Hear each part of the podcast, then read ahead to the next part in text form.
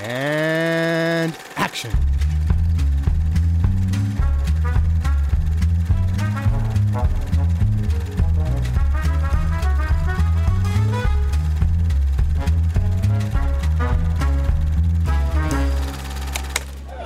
Conscrits Vous avez intégré notre grande école, les anciens vous en félicitent. Vos professeurs feront de vous l'élite des médecins vétérinaires et vos anciens vous aideront à devenir une famille pour la vie. Mais d'abord, d'abord, vous allez devoir apprendre. Apprendre à être unis, apprendre à obéir, apprendre à être de bons bisous. Hallo und herzlich, ach nee, was, was sage ich denn? Bonjour und herzlich, herzlich willkommen.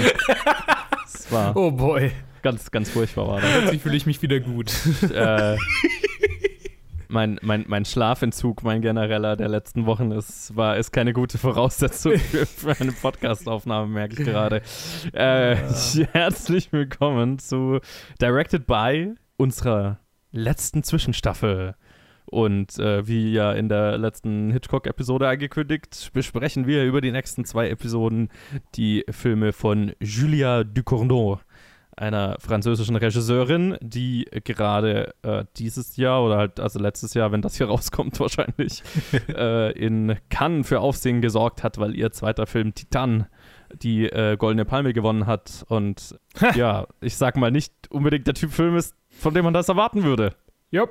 Wir, sagen wir es mal so. Mehr dazu in der nächsten Episode. Aber Oh boy. zuerst reden wir über ihren ersten Film Raw oder Graf wahrscheinlich. Ist, ist Graf, ja. Graf.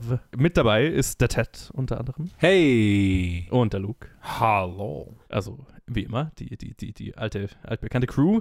Alte und Garde. Äh, ja, genau. Äh, Zu Julia Ducournau habe ich gar nicht so viel zu sagen. Ich meine, sie ist, sie ist sehr am Anfang, also wie alle, die wir bisher besprochen haben in diesen Zwischenstaffeln, sehr am Anfang ihrer Karriere. Ich weiß nur, dass sie am 18. November 1983 in Paris äh, geboren wurde. Sie ist auf äh, die Filmhochschule La Fémis in Paris gegangen und hat dort äh, Drehbuch studiert und äh, sie hat äh, 2011 mit einem Kurzfilm in Cannes den, den Kurzfilmwettbewerb gewonnen und ihr Erstlingsfilm, Raw, den wir jetzt besprechen, hat äh, dann einen weiteren Preis auf dem Cannes Filmfestival 2016 abgesahnt und dann ihr nächster Film auch schon wieder auf dem Cannes. Also ich meine, sie ist wirklich mit allem, was sie gemacht hat, immer auf dem Cannes Filmfestival irgendwie äh, preisgekrönt rausgegangen.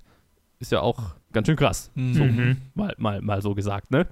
Raw oder Graf äh, spielen mit, oh Gott, ich entschuldige mich jetzt schon im Vorhinein bei allen unseren französisch sprechenden Zuhörern, äh, Garance Marillier, Ella, Ella Rumpf, äh, Ella Rumpf, äh, Rabat Naït Ufella, Laurent Lucas, Joanna Preis und ja, viele mehr. Und er handelt von einer jungen Frau, die frisch an eine Uni geht, um, um Tierärztin zu werden, an eine äh, sehr spezielle Uni, wie sich herausstellt. Da geht auch schon ihre Schwester hin, ihre Mutter war da und ich glaube ihr Vater auch. Ich glaube beide. Ja. Und ja, ziemlich, ziemlich schnell stellt sich raus, das ist äh, ein, ein ziemlich abgefuckter Ort. Nämlich äh, werden die, die Neulingsstudenten ziemlich brutalen ähm, Hazing-Ritualen unterzogen. Und das beginnt damit, dass sie, also ich meine, am aller, an der allerersten Nacht beginnt es damit, dass die, äh, die, die, die älteren Studenten alle durch, durch das äh, Wohnheim rampagen und halt einfach alles unordentlich machen und die alle in, in, in Schlafanzug auf, auf eine Party mitschleppen und ja, dann irgendwann am nächsten Tag werden sie mit äh, Blut übergossen und müssen rohe, was war das, äh, Hasenleber essen oder Mhm. sowas. Und ja, sie äh, stammt aus einer sehr strikt vegetarischen Familie und weigert sich erst, dieses, die, die rohe Hasenleber zu essen, aber auf, auf Gruppenzwang und vor allem auch, auch äh, Druck ihrer Schwester hin, die es eben im Jahr oder zwei Jahre davor auch gemacht hat, äh, tut sie das dann doch und hm, Stück für Stück entwickelt sie dann einen Heißhunger für rohes Fleisch. Hm. Und zwar nicht nur tierisches. Dam, dam, da. Was auch immer das also, soll. genau, und auch mit, mit äh, also der verbunden mit anderen körperlichen Transformationen, unangenehmen. Was, Oh ja. was definitiv eine Sache ist, die Julia Decournau, die, die sie als so Thema hat, weil Mhm. holy fuck, Titan. So, ich frag, fang mal mit dir an, Luke. Hattest du den Film schon mal gesehen? Nee. Und was sind deine, waren deine ersten Gedanken zu Raw? Meine ersten Gedanken sind gerade, dass es ultra witzig ist, dass Garance Marillier tatsächlich im allerersten, aller, aller, allerersten Kurzfilm von äh, Ducournau mitgespielt hat. Ach was. In Junior, da war sie 13. Ups. Jupp, die, die, ja. Bevor ich Abi gemacht habe, hatte die schon in mehr Filmen mitgespielt als ich. Okay, ähm, stimmt nicht.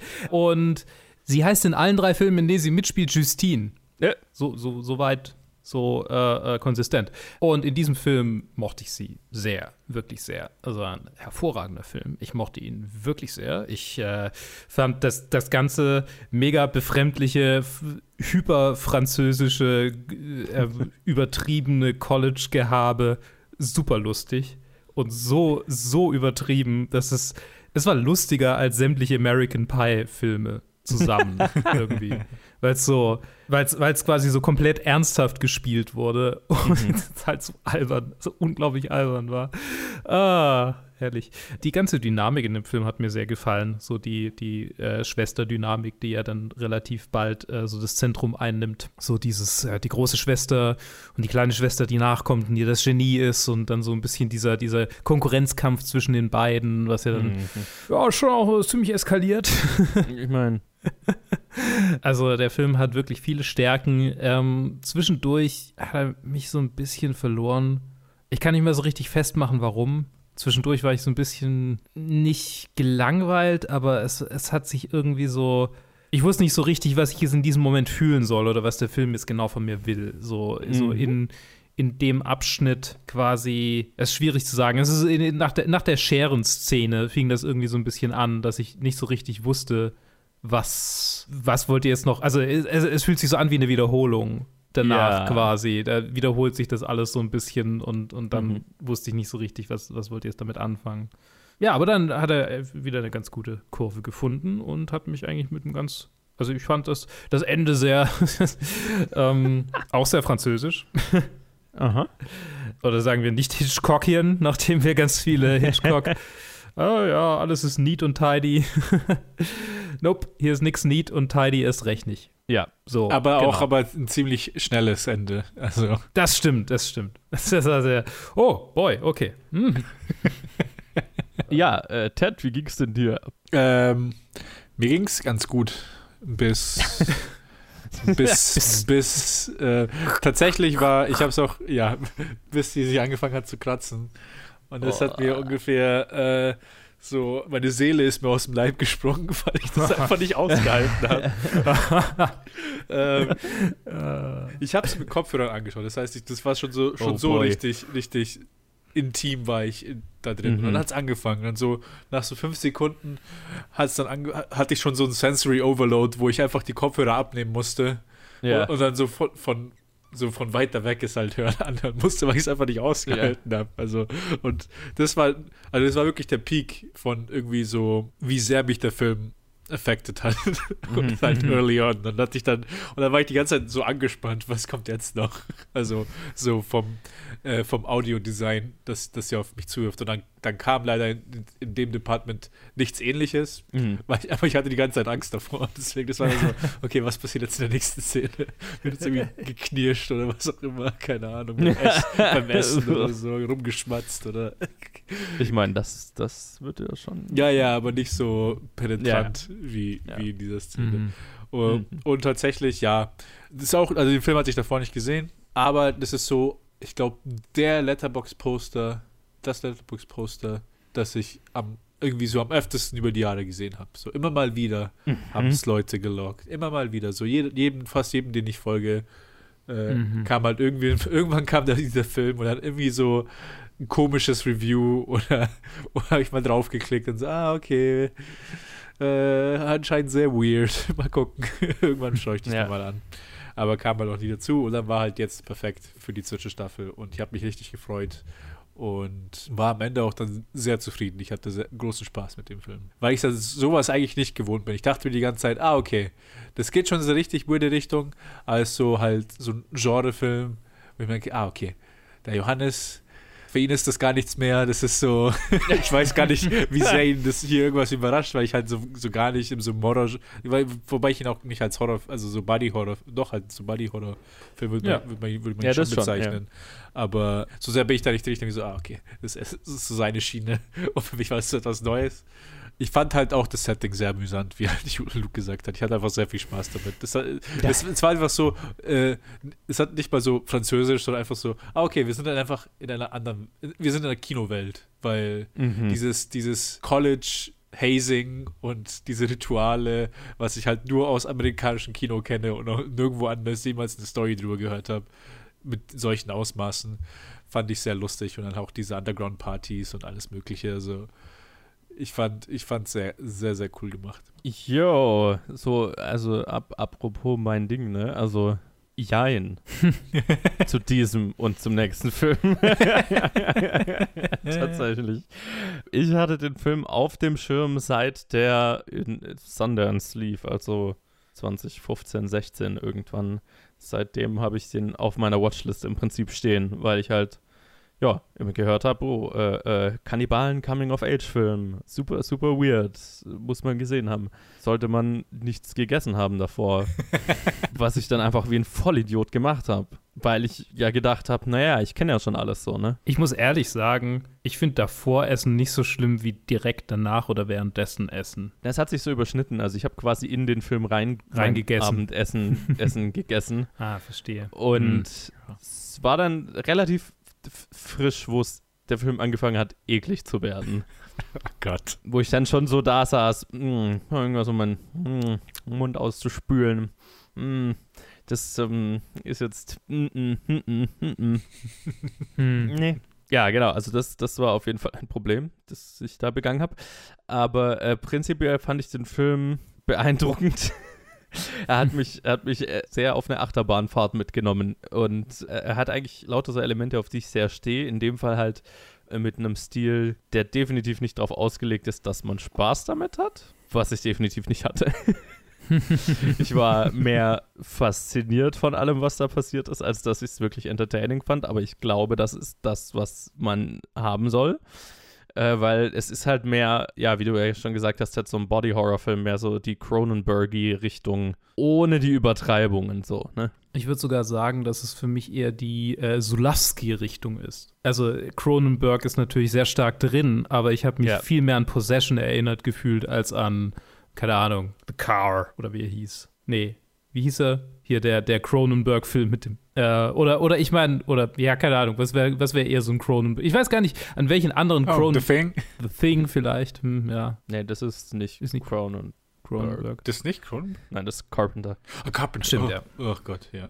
Also ich habe mich, lange Rede, kurzer Sinn, ich weiß offensichtlich nicht, wovon ich spreche, aber ich habe mich mehr, weniger an die Cronenberg-Filme erinnert gefühlt, die ich kenne, das nicht, was nicht ja. viele sind, und mehr an, an Possession, der, der auch so Body-Horror-mäßig vorgeht und, und viel mehr so dieses arthausige und vor allem so erratische hat, was, mhm. was sowohl dieser Film als auch dann jetzt ihr, ihr neuestes Werk haben. Ja, Possession habe ich leider nicht gesehen. Also ich, ah, okay. so von, was, was, was Body Horror angeht, ist, ist bei mir, also bin ich eher mit nur mit Cronenberg tatsächlich mhm. okay. versiert ähm, und auch nicht weit genug, so, so weit wie ich gerne wäre.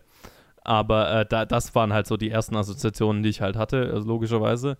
Und das muss ich dem Film absolut lassen. Also, das ist äh, äh, wahnsinnig erfolgreich. Ich habe selten so einen Film, bei dem ich meinen eigenen Körper so sehr spüre während dem Film. Ne? Sei es jetzt die Szene, wo sich die ganze Zeit kratzt und dann äh, einem selber anfängt zu jucken oder ja, also die halt einfach ekligeren äh, äh Szenen, wo, wo also, ne? also wo sie ihre Haare übergibt. Holy fuck. Da, oh. da konnte ich nicht, das kon konnte ich nicht anschauen. Das war schon. Habe ich, hab ich, aus dem Augenwinkel verfolgt. Das hat sich so angefühlt wie so ein Pickelausdrück-Video, wo du denkst, ja, wann Ey. kommt jetzt endlich der, so irgendwann muss doch der Kern kommen. Boah. Aber kam nichts. Ja, das, ja. war sehr frustrierend. frustrierend war nicht die Emotion, die ich damit, die ich dabei hatte. Ja, so, oddly dissatisfying, würde ich sagen. Okay, okay. Alles klar. Ja. Ich, hab, ich hatte die Szene ganz vergessen gehabt. Bis, ich Mit weiß nicht, ob ich, sie unter, ob, ich, ob ich sie unterdrückt hatte oder keine Ahnung. Oh Gott, tut mir leid. Ich hatte sie voll vergessen. Weil zuerst, ich war voll verwirrt, weil im ersten Shot dachte ich, dass es irgendwie so schleimig, dunkles Blut ist. Und dann, Mhm. dann erst so, habe ich, erst wo es halt weiter und weiter geht, habe ich dann gemerkt, oh, das sind Haare. Wo Boah. kommen die alle her? Und ich so, hä? Und was? Und, ah. Also ich hatte gar nicht mal so das Gefühl, ich war einfach nur verwirrt in dem Moment. Wobei ich auch zum Ende hin, weil es einfach nicht, weil es einfach nicht aufhören wollte, dann habe ich auch irgendwann mal so einfach so angefangen, ein bisschen weiter nach links zu starren und dann erst Ja. so auch aus dem Augenwinkel drauf zu schauen. Äh, Also es gibt, es gibt ja tatsächlich, also das ist, also siehst du schon ganz richtig, es gibt wenig Dinge, die mich mega schocken oder so in, im, im, im Film jetzt, aber oder, oder die, die, die ich nicht, die ich gar nicht abkann. Haare aus dem Mund ist so ein ganz spezielles Horror, Ah. äh, spezieller Horror-Trope, den, das kann ich nicht anschauen, Spannend. ohne selber würgen zu müssen. Hm. Also Ja, muss kann ich verstehen. wegschauen. Egal, egal welcher, ne, der, was war letztes Jahr oder so, kam auch äh, Gretel und Hansel, so ein neuer Hänsel und Gretel-Film, wo es ja auch so eine mega prominente Szene gefeatured hat, wo, wo, wo, das, wo so ganz lange Haardinger aus, aus dem Mund gezogen wurde. Boah, äh, äh, nee. Und vor allem hier ist es halt auch echt, also ich meine, generell beide von den Julia Ducournau-Filmen sind ja sehr, also spielen total mit Shock Value und vor allem Ekelfaktor, ne? Also Mhm. ganz, ganz bewusst und sehr erfolgreich. Also trifft bei mir definitiv voll einen Nerv und sind beides Filme, von denen ich weiß, dass ich sie, glaube ich, nicht nochmal anschauen werde, genau deswegen. Kann ich verstehen. Ich habe ich hab diese, diese Ekelreaktion habe ich nicht. Deswegen, Mhm. das, das, das wirklich das Problem hatte ich nicht. Bei den Haaren war es halt, ich habe halt, zuerst war ich einfach verwirrt und dann habe ich ja nur angefangen rumzuspekulieren, weil bis dahin, mir war nicht bewusst, dass, ein, dass es ein Kannibalenfilm ist. Ich wusste wirklich gar nichts über diesen Film. und dann habe ich so, okay, in welche Richtung geht es jetzt? Und ich so, okay, geht es jetzt irgendwie so, okay, Transformation zu Art Katze oder so, dann irgendwie die Haarknochen oder sowas. Ja, so, das, das ist immer, ich habe halt versucht, das zu verstehen, was gerade passiert. Und dann so, ah, okay. Äh, Sie hat halt ihre Haare gegessen, oder? Also ich meine, sie hat ja, in Ja, der man, hat, Szene man sieht sie halt davor kurz kauen dran, Ja. so, weil sie nervös ist und dann halt anscheinend die Implikation ist, dass sie das schon die ganze Zeit gemacht hat. Und dann halt einfach so 200 Gramm Haare einfach rauszieht. ständig- Ah, ich meine. Naja, ähm. also, ja, ich hatte diesen, diesen, diese Ekelreaktion auch nicht wirklich. Die hatte ich tatsächlich dann jetzt eher beim, beim neuesten Werk, über das wir dann in der nächsten Folge reden. Aber dazu dann mehr. Ich glaube, ich hatte jetzt keine viszerale Reaktion auf irgendwas in diesem Film. Ich habe eher das Gefühl gehabt, dass sie sich manchmal so ein bisschen noch zurückhält. Also es hat sich manchmal ein bisschen angefühlt wie so ein ich meine, logischerweise irgendwie hat er sich ein bisschen angefühlt wie Anatomie, der, der halt auch so ein, also so ein, ja, ich meine, die, ja, die, die Parallelen sind, ge- liegen nahe. Es geht um Medizinstudenten, die irgendwann anfangen, sich gegenseitig umzubringen. Das hat dann auch irgendwie so einen Nazi-Hintergrund in Anatomie. Und hier geht es ja offensichtlich eher so um was sehr, äh, wie soll man sagen, tierisches schon fast.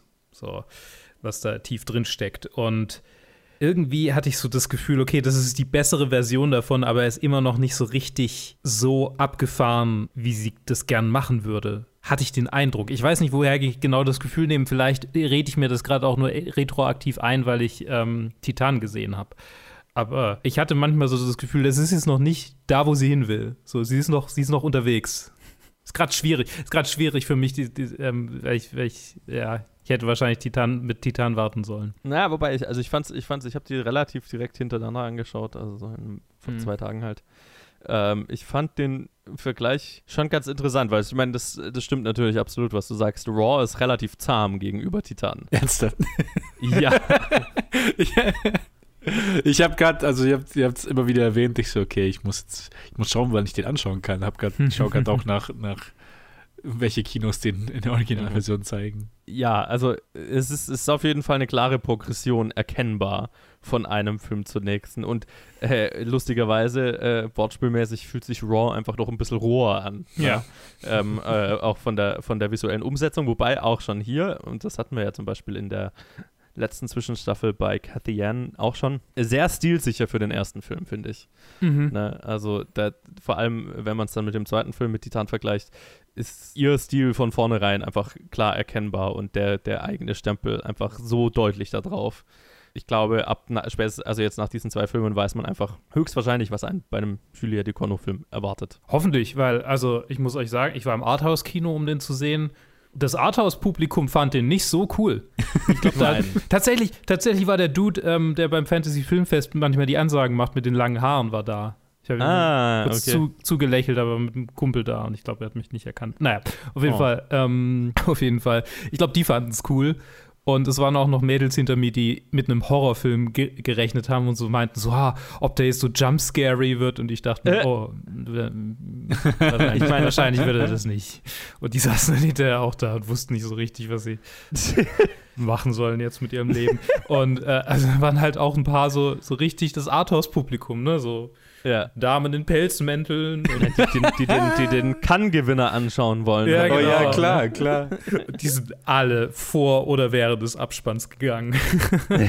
aber, ey, aber so bis zum Abspann geblieben. Immerhin, das ich, ich ja habe schon. nicht, ich hab nicht geguckt, wie viele Walks, Walkouts es gab, aber es waren noch nicht so Okay. viele Leute im Kino. Also ich glaube, so viel, so viel kann es gar nicht gewesen sein. Nee, also ich glaube, bei uns ist keiner rausgegangen. Aber selbst in dem wenigen Publikum, mit dem ich im Kino saß, hast schon den Shift in den ersten 10, 15 Minuten gemerkt. Mhm. So, äh, die Realisierung beim Publikum. Oh, das ist, was wir anschauen. Ja.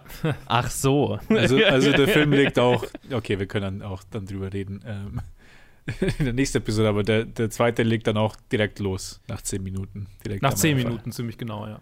Ja. Okay. Spoiler alert, she fucks a car. Ähm, okay. Das ist so das, was man, wenn man süddeutsche Zeitungsartikel sieht, dann weiß man das. Also es ist kein, es ist Ja. ein milder Spoiler, weil Nein, das passiert ist nicht wirklich ein Spoiler, weil äh, es ist sehr lustig, äh, reden wir dann bei Titan drüber, ist nämlich sehr Ja, lustig, je nachdem, äh, wel, wo man die Synopsis liest, könnten es auch komplett unterschiedliche Filme sein, die man da zu sehen kriegt. Das ist äh, super je nach witzig, ja. Beschreibung. Gibt's Geschichten dazu? So, jetzt reden wir wieder Ja. über, über Raw. So, äh, zurück zu Raw. Der ein bisschen deutlich straightforwarder ist als, als Titan, was ich mochte, was mir gefallen hat, auch äh, im Nachhinein, so im Vergleich von den zwei Filmen.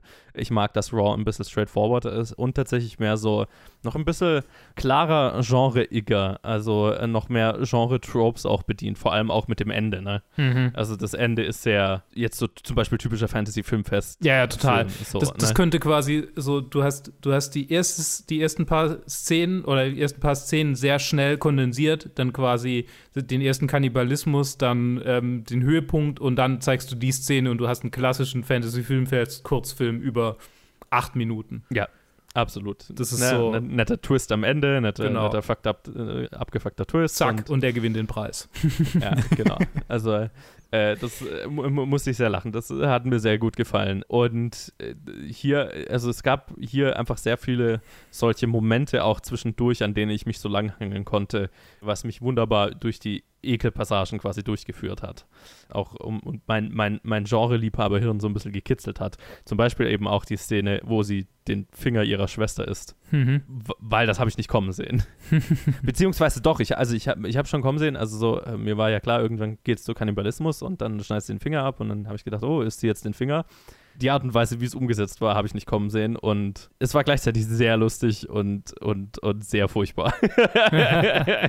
also ich musste, ich, ich musste tatsächlich sehr lachen, äh, äh, wo sie dann anfängt, diesen Finger einfach wegzusnacken so und dann im Hintergrund die Schwester wieder aufwacht. The fuck?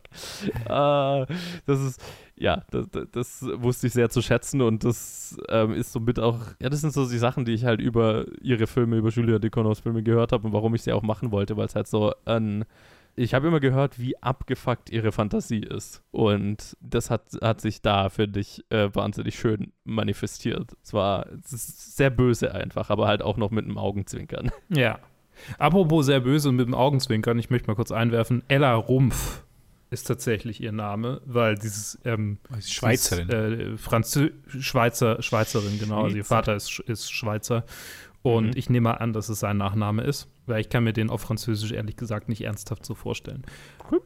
Und sie spielt in mehr deutschen Sachen mit als in Fra also deutschsprachigen Sachen mit als in Ach Französisch. ja, Tiger Girl und so. Ja, Freud auch.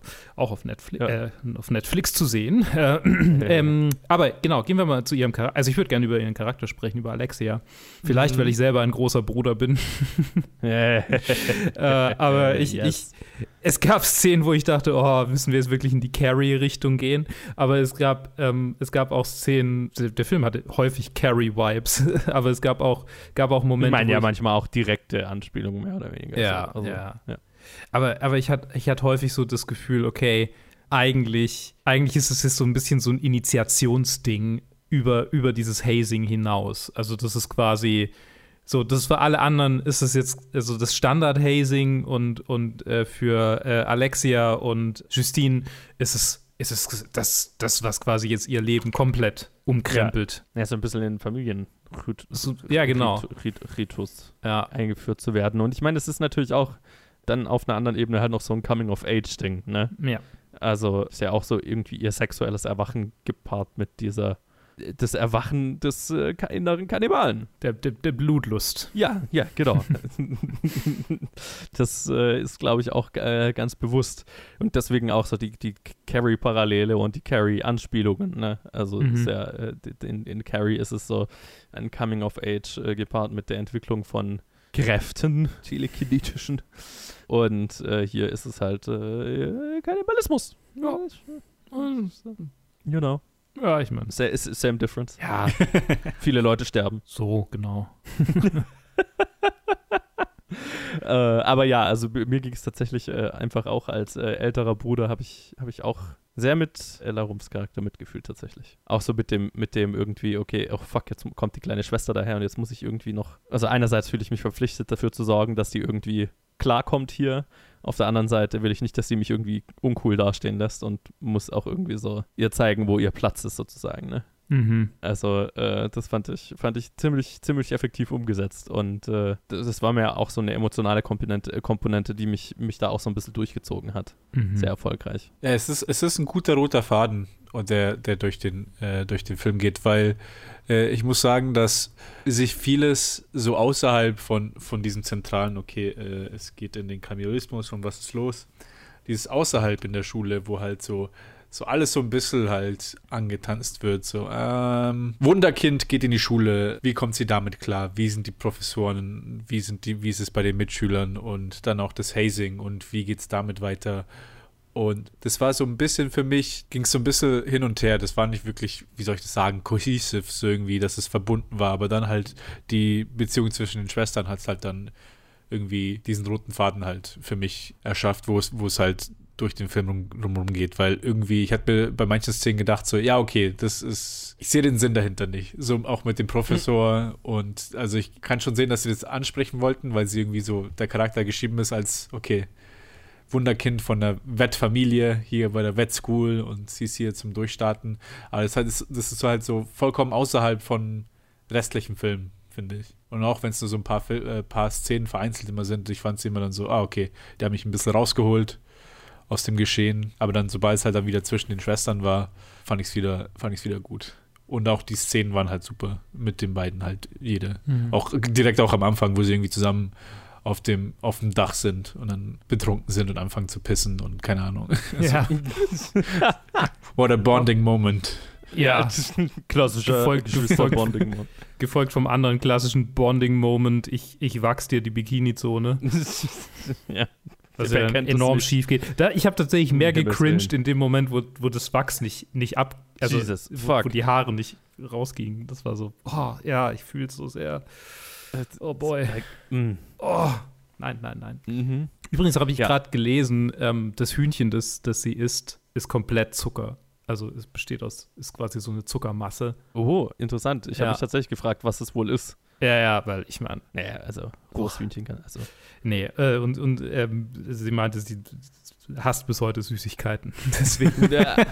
oh, boah, das ist ja dann so ein Klumpen Zucker, den du einfach in dich reinfrisst. Oh mein, oh nein. ich meine, Boah, wie widerlich. oh boy.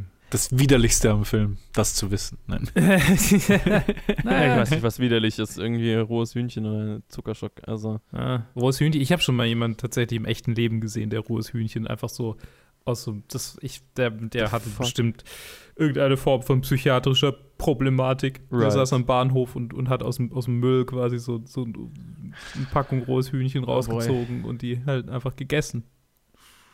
ich meine. Total, Äh, total merkwürdig. Naja. Ich brauche erstmal so ein Reset. Mein, mein, mein Hirn ist gerade.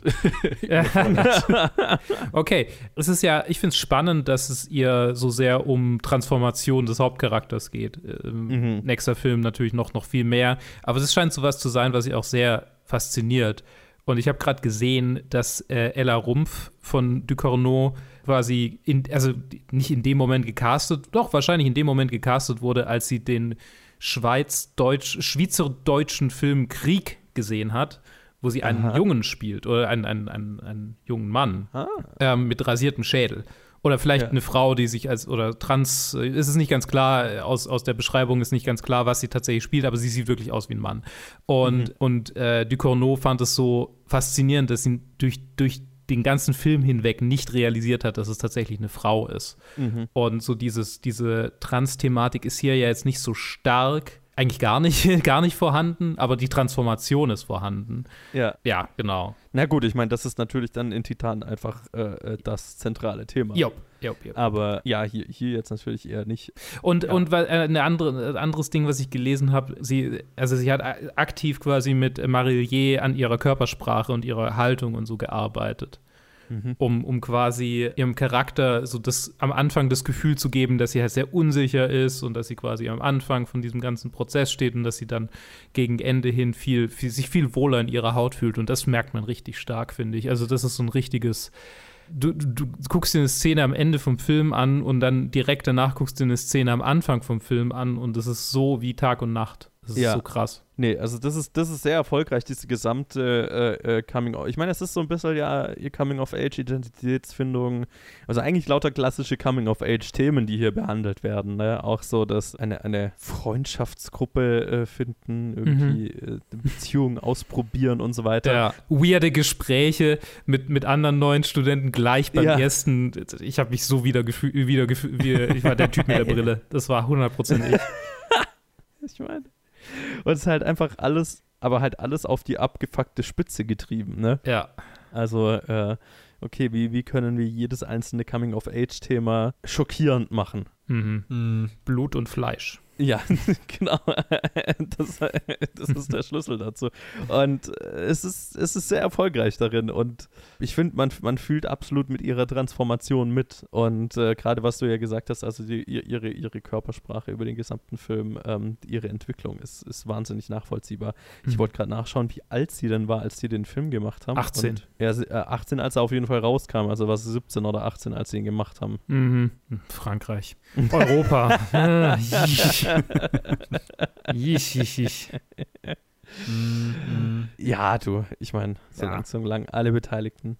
Das ist, äh, ich meine, ja, das ist, glaube ich, auch wirklich, also bei Ducournau, ich habe auch gehört, dass sie fast nur Frauen am Set hat immer Ja. und gerade bei intimen Szenen darauf besteht, dass die Crew so klein wie nur möglich ist. Okay, das, das, ist, das freut mich tatsächlich zu hören, weil das habe ich mir also hier auch schon gedacht, aber gerade bei Titan irgendwann habe ich mir gedacht, holy fuck. Also, gerade, ja, gerade. wie sind die ersten Gespräche mit Schauspielern, wenn du denen verklickerst? Hier ist die Liste an, was du tun musst. an Dingen, die ich gerne von dir hätte. Äh, ja. So, Ich so mein- für, in, für in gewöhnlichen Filmen ist irgendwie, hm, ja, eines, eine unangenehme Sache möchte, hätte ich gerne von dir. Vielleicht lass mal drüber reden. Und äh, bei ihr ist es gefühlt so, hier ist die Liste an 20 unangenehmen Dingen, die ich von Mhm. dir, von, von dir will in, in, in dieser Performance. Ich meine, das ist auch ein bisschen das Problem von Anna Biller äh, gewesen in ihrem ersten Film. Ja. Äh, dass sie, Das dass sie keine Schauspielerin gefunden, also dass, dass sie sich, ich weiß gar nicht, ob sie sich überhaupt auf die Suche gemacht hat oder dass sie irgendwie das Gefühl hatte, das kann ich niemandem zumuten. So das rum war es, selbst ich. spielen. Ja, ja, ich glaube, bei, bei Anna Biller war es so, okay, äh, ich spiele jetzt diese Hauptrolle selber einfach damit, damit, damit ich es niemandem anderen zumuten muss. oder das von niemand anders fordern muss. Was, was an sich auch eine mutige Entscheidung ist, ne? Also, oder aber wo ich ziemlich Respekt vor habe. Weil dann kannst du danach wirklich glaub, alle zukünftigen Filme glaubwürdig an, an Schauspieler rantreten und sagen, hier, schau mal, ich, ich verlange nichts von dir, was ich nicht selber machen würde. So, Ja. für, für meine eigene Kunst. So. Und es ist, es hat alles irgendwie Hand und Fuß und ich weiß, wovon ich rede und es geht nicht um irgendwie Ausbeutung oder sonst irgendwas, sondern ja, also das ist auf jeden Fall eine krasse Art und Weise, um, um sich für, für, für spätere Schauspielverhandlungen glaubwürdig zu machen. Ja. ja. Mann. Es ist ja auch so, so interessant. Es, es ist nie, also ich meine, es ist natürlich sexualisiert, aber es ist nie so male-gazig. So, wenn Nacktheit gar vorkommt, dann nicht. ist sie, dann ist sie einfach so, wie sie natürlich vorkommt, einfach so. Ja, ja, ja. Man hat ein Schlafhemd an, deshalb, ne, so. Und, und es ist, also ich meine, es gibt, es gab einige Einstellungen, wo ich dachte, es gibt keinen männlichen Regisseur, bei dem ich mir wirklich vorstellen kann, dass er das so auf diese Art und Weise, so, so, ich weiß nicht, wie ich das sagen soll, so respektvoll und intim und realitätsnah und einfach wirklich filmen kann. Right. So, ich wi- wisst ihr, so diese, diese, wo sie unterm Bett liegt zum Beispiel, also unter der Decke Ja. liegt, das ist so, Ja.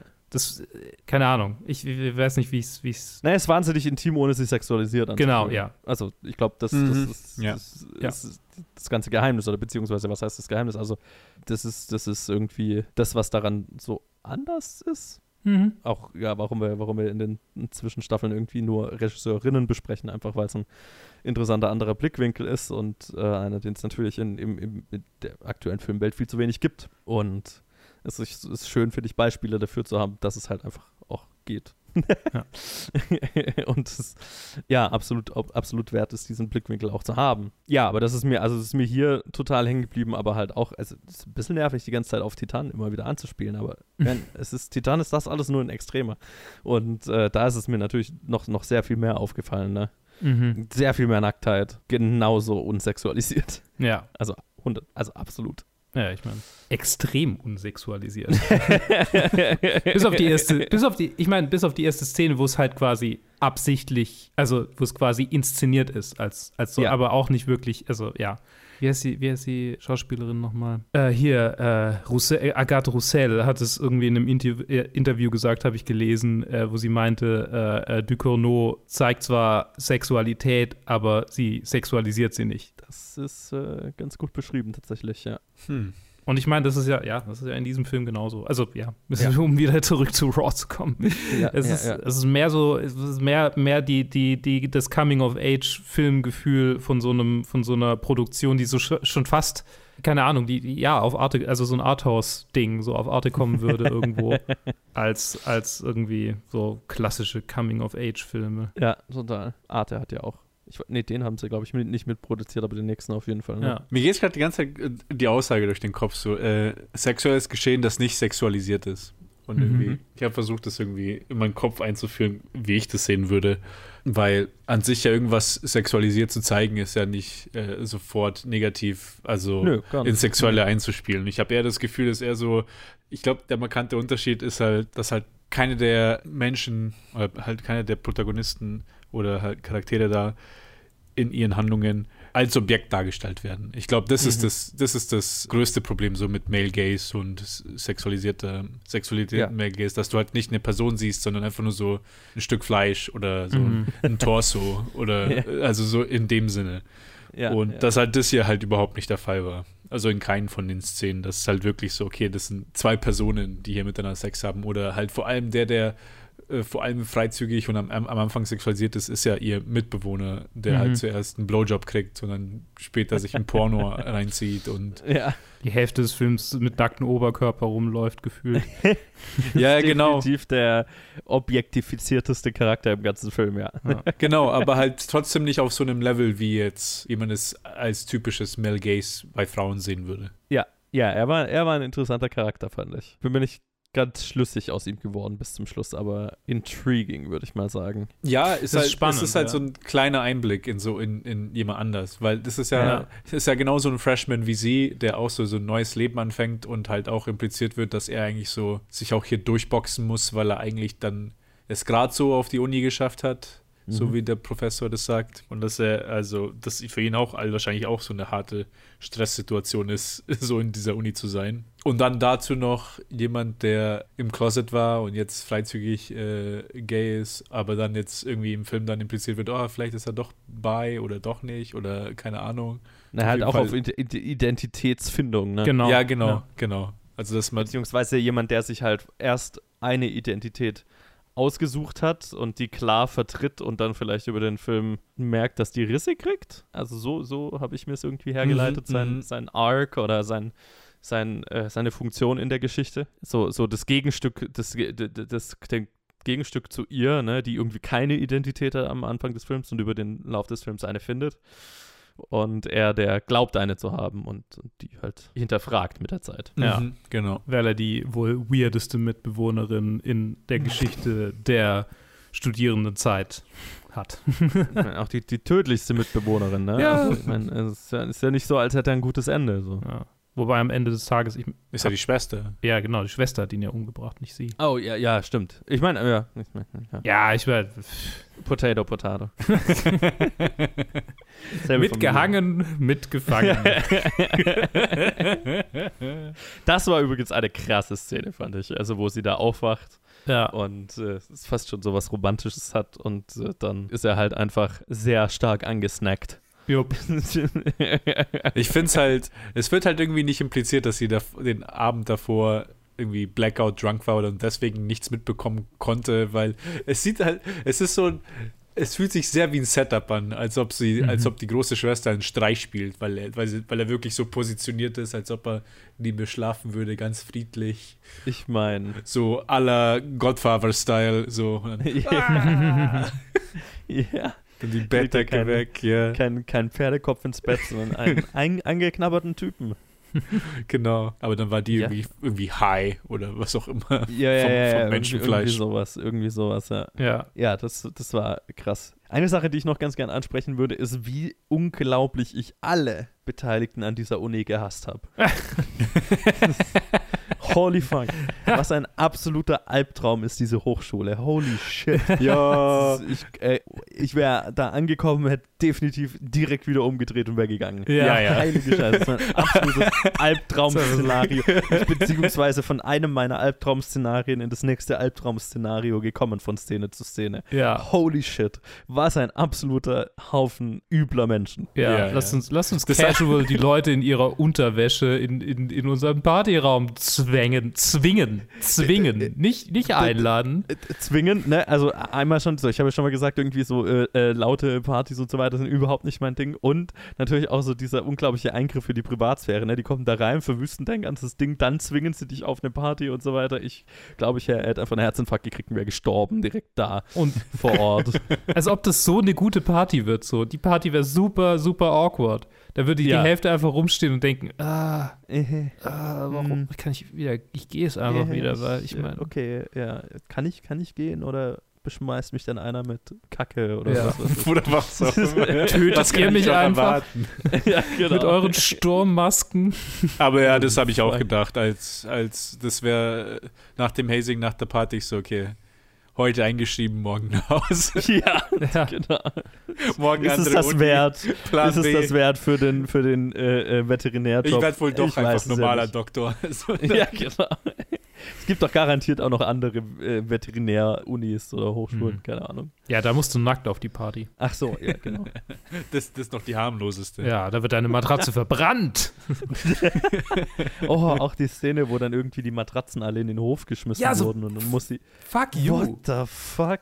Äh, Deswegen war es für mich so eine Traumwelt einfach, weil einfach, okay, ist einfach in der Uni, im Keller, hat man, hat, haben wir anscheinend so einen Dauerkeller, wo einfach die ganze Ja. Zeit nur Neonlichter sind und alle einfach nur halt endlos Drogen und Alkohol. Und so. Wobei das wirkt sehr Fast schon. Kafkaesk irgendwie, ne? Hier ist unser Ja. Gerichtssaal auf dem Dachboden.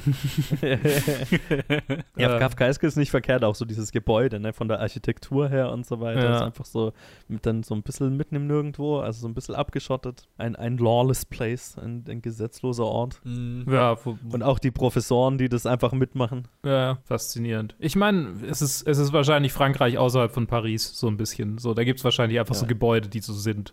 Ja, ja, bestimmt. Ja. und ich meine, ni- nicht, dass Veterinär, Veterinärstudenten nicht irgendwie speziell wären. Also, Ja, ich meine, alle Medizinstudenten, glaube ich, ein bisschen. äh, die, die Freundin von meinem Bruder studiert Tiermedizin und es ist schon, schon speziell. Mhm. Gerade die, die Szenen, wo die dann irgendwie halt an irgendwelchen toten Tieren rumdoktern und so, das ist ja einfach, das ist ja halt einfach, was die machen. Ja. So. Ja, klar. Ich meine, irgendwie muss man das auch so, ne, die, die, die Jurastudenten äh, äh, prügeln sich unglaublich viel rein und dann hinterher gehen sie hart saufen und die Veterinärstudenten, die sezieren tote Tiere und hinterher müssen sie Fleisch Stark essen. saufen. Stark saufen. Oder ja, genau. Das halt auf irgendwie wieder kompensieren. Ne? ja, irgendwie. Irgendwie muss man es kompensieren. Das ist schon, ja, ist schon abs absurd. Bei den, bei den Matratzen musste ich an äh, das Fire Festival denken. So, das hätten sie einfach sagen sollen. Das ist ein Feature. Buß für alle. Oh, was ein Albtraum. Oh, was ein unglaublicher Albtraum. Wie habt ihr das eigentlich interpretiert? Also ist das, ist dieses, dieser Kannibalismus, ist, ist eine Familiensache bei denen einfach, oder? Das hat jetzt nicht unbedingt was mit der Schule zu tun. so ja, ich glaube, das ist eher so ein Vampirismus-Ding. Das ist eher so, Ja. ähm, so Nature versus Nurture. Und dann, aber hier ist halt so die These von Nature, 100 Die, Gene, die halt Gene werden durch die- aktiviert von der Mutter. Genau, durch die weibliche Linie der Familie. Ja. Und, und die beiden müssen jetzt quasi einen, einen Mate finden, der auch bereit ist, sie zu füttern. Ähnlich wie in Let the Right One In. Yes, da musste ich auch dran denken. Das war so effektiv für mich, weil ich halt einfach, weil er halt immer nur geraucht hat beim Vater, habe ich die Lippen davor nicht bemerkt. Also ja. die mit, mit den Narben. Und dann, ja. und dann macht er das, aber dann ist das aber so penetrant, wo er sie die ganze Zeit so kratzt. Wow. Oder Mhm. so. Wo er dann Ich habe in dem Moment, wo man die Lippen da am Ende das erste Mal sieht, habe ich war mir gleich klar, was, was Sache ist und so. Oh Mm. no. Ich dachte, ich dachte, oh no. ich habe ich habe sofort irgendwie gedacht, oh, hat er eine Hasenschaute oder was, was, was ist da, Mhm. was ist da passiert? Mich hat so erinnert, weil es gibt ja die Szene, wo sie, wo sie so mit Farbe beworfen wird und dann mit so einem anderen Typ halt in den Schrank geschmissen wird und den beißt sie ja an dieselbe Stelle. Ah, stimmt. Und da das die Verbindung hat für mich äh, direkt funktioniert und dann Uh, war mir klar, was Nice. Sache ist. Ich fand es auch lustig dann in Retrospekt, diese eine Szene, nachdem, nachdem die große Schwester den Finger abgeschnitten bekommen hat und diesen vom, vom Krankenhaus und er sagt zu ihr, hab keine zwei Töchter, das ist zu viel Arbeit oder so. Another day in the life. of, Canni of Cannibal Father. ja, genau.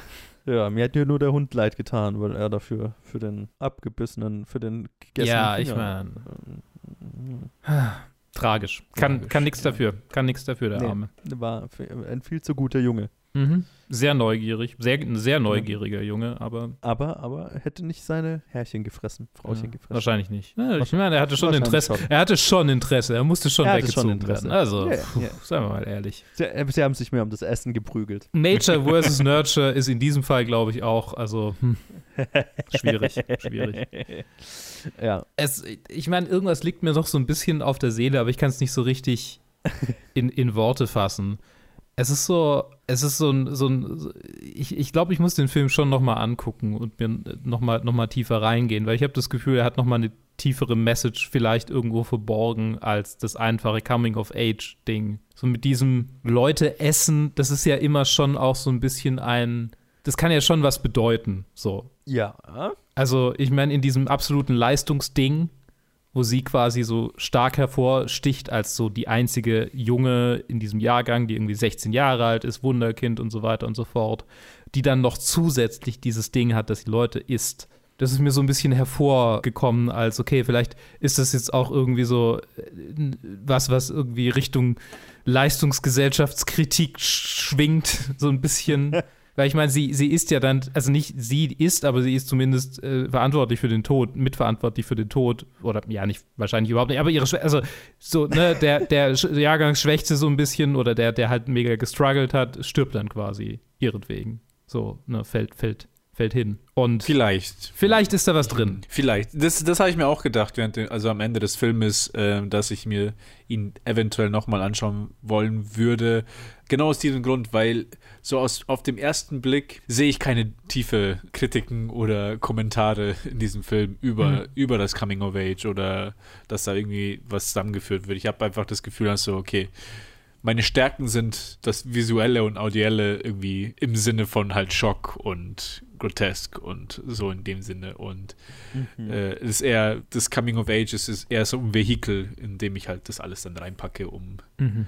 das irgendwie zu verpacken. Aber ich, ich hatte dasselbe, dasselbe Problem am Ende, wo ich, weiß- wo ich halt auch nicht wirklich wusste, okay, was, was genau will der Film sagen über dem Coming of Age hinaus? So, okay, wir haben einen Coming of Age-Film, wie ist das in, die, in eine neue Uni mit bla bla bla, wie gesagt, gesagt haben, Wunderkind und alles Mögliche, aber weiß nicht, ob da mehr drin ist oder ob ich das nicht gesehen habe oder ja. Ja, also ja, wie schon, ja, ein Rewatch ist für mich auf jeden Fall alsbald geplant. irgendwann mal. Ja, ich muss Okay. mir erstmal morgen Titan anschauen. Ja.